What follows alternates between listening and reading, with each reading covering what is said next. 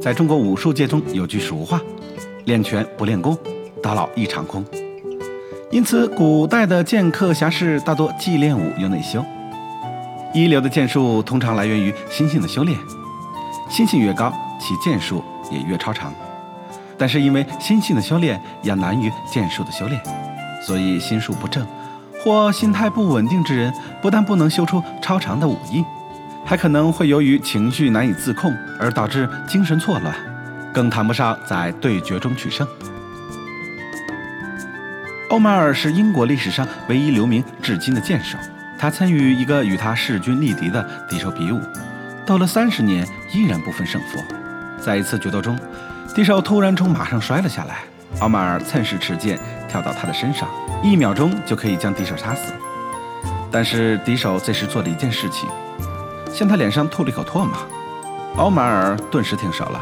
他对敌手说：“你起来吧，我们明天再打。”这个敌手死里逃生，也愣住了，不明白他为什么要这么做。奥马尔说：“三十年来，我一直在修炼自己，让自己不带一点怒气作战，所以我才能保持长胜不败。但是你刚才吐我唾沫的瞬间，我心中已经动了怒气。这时如果杀死你，我就再也找不到胜利的感觉了，所以我希望调整心态之后，我们明天重新开始。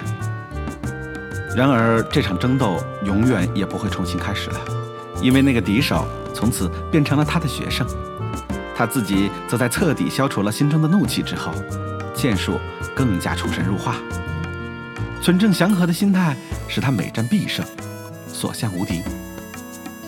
其实做人道理又何尝不是如此呢？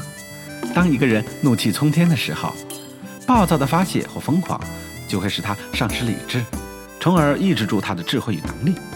事情的结果必将向不利于他的方向发展。只有以纯正祥和的心态做事时，才能使自己的智慧充分发挥，达到最佳的效果。由此可见，大发雷霆只不过是无能的表现。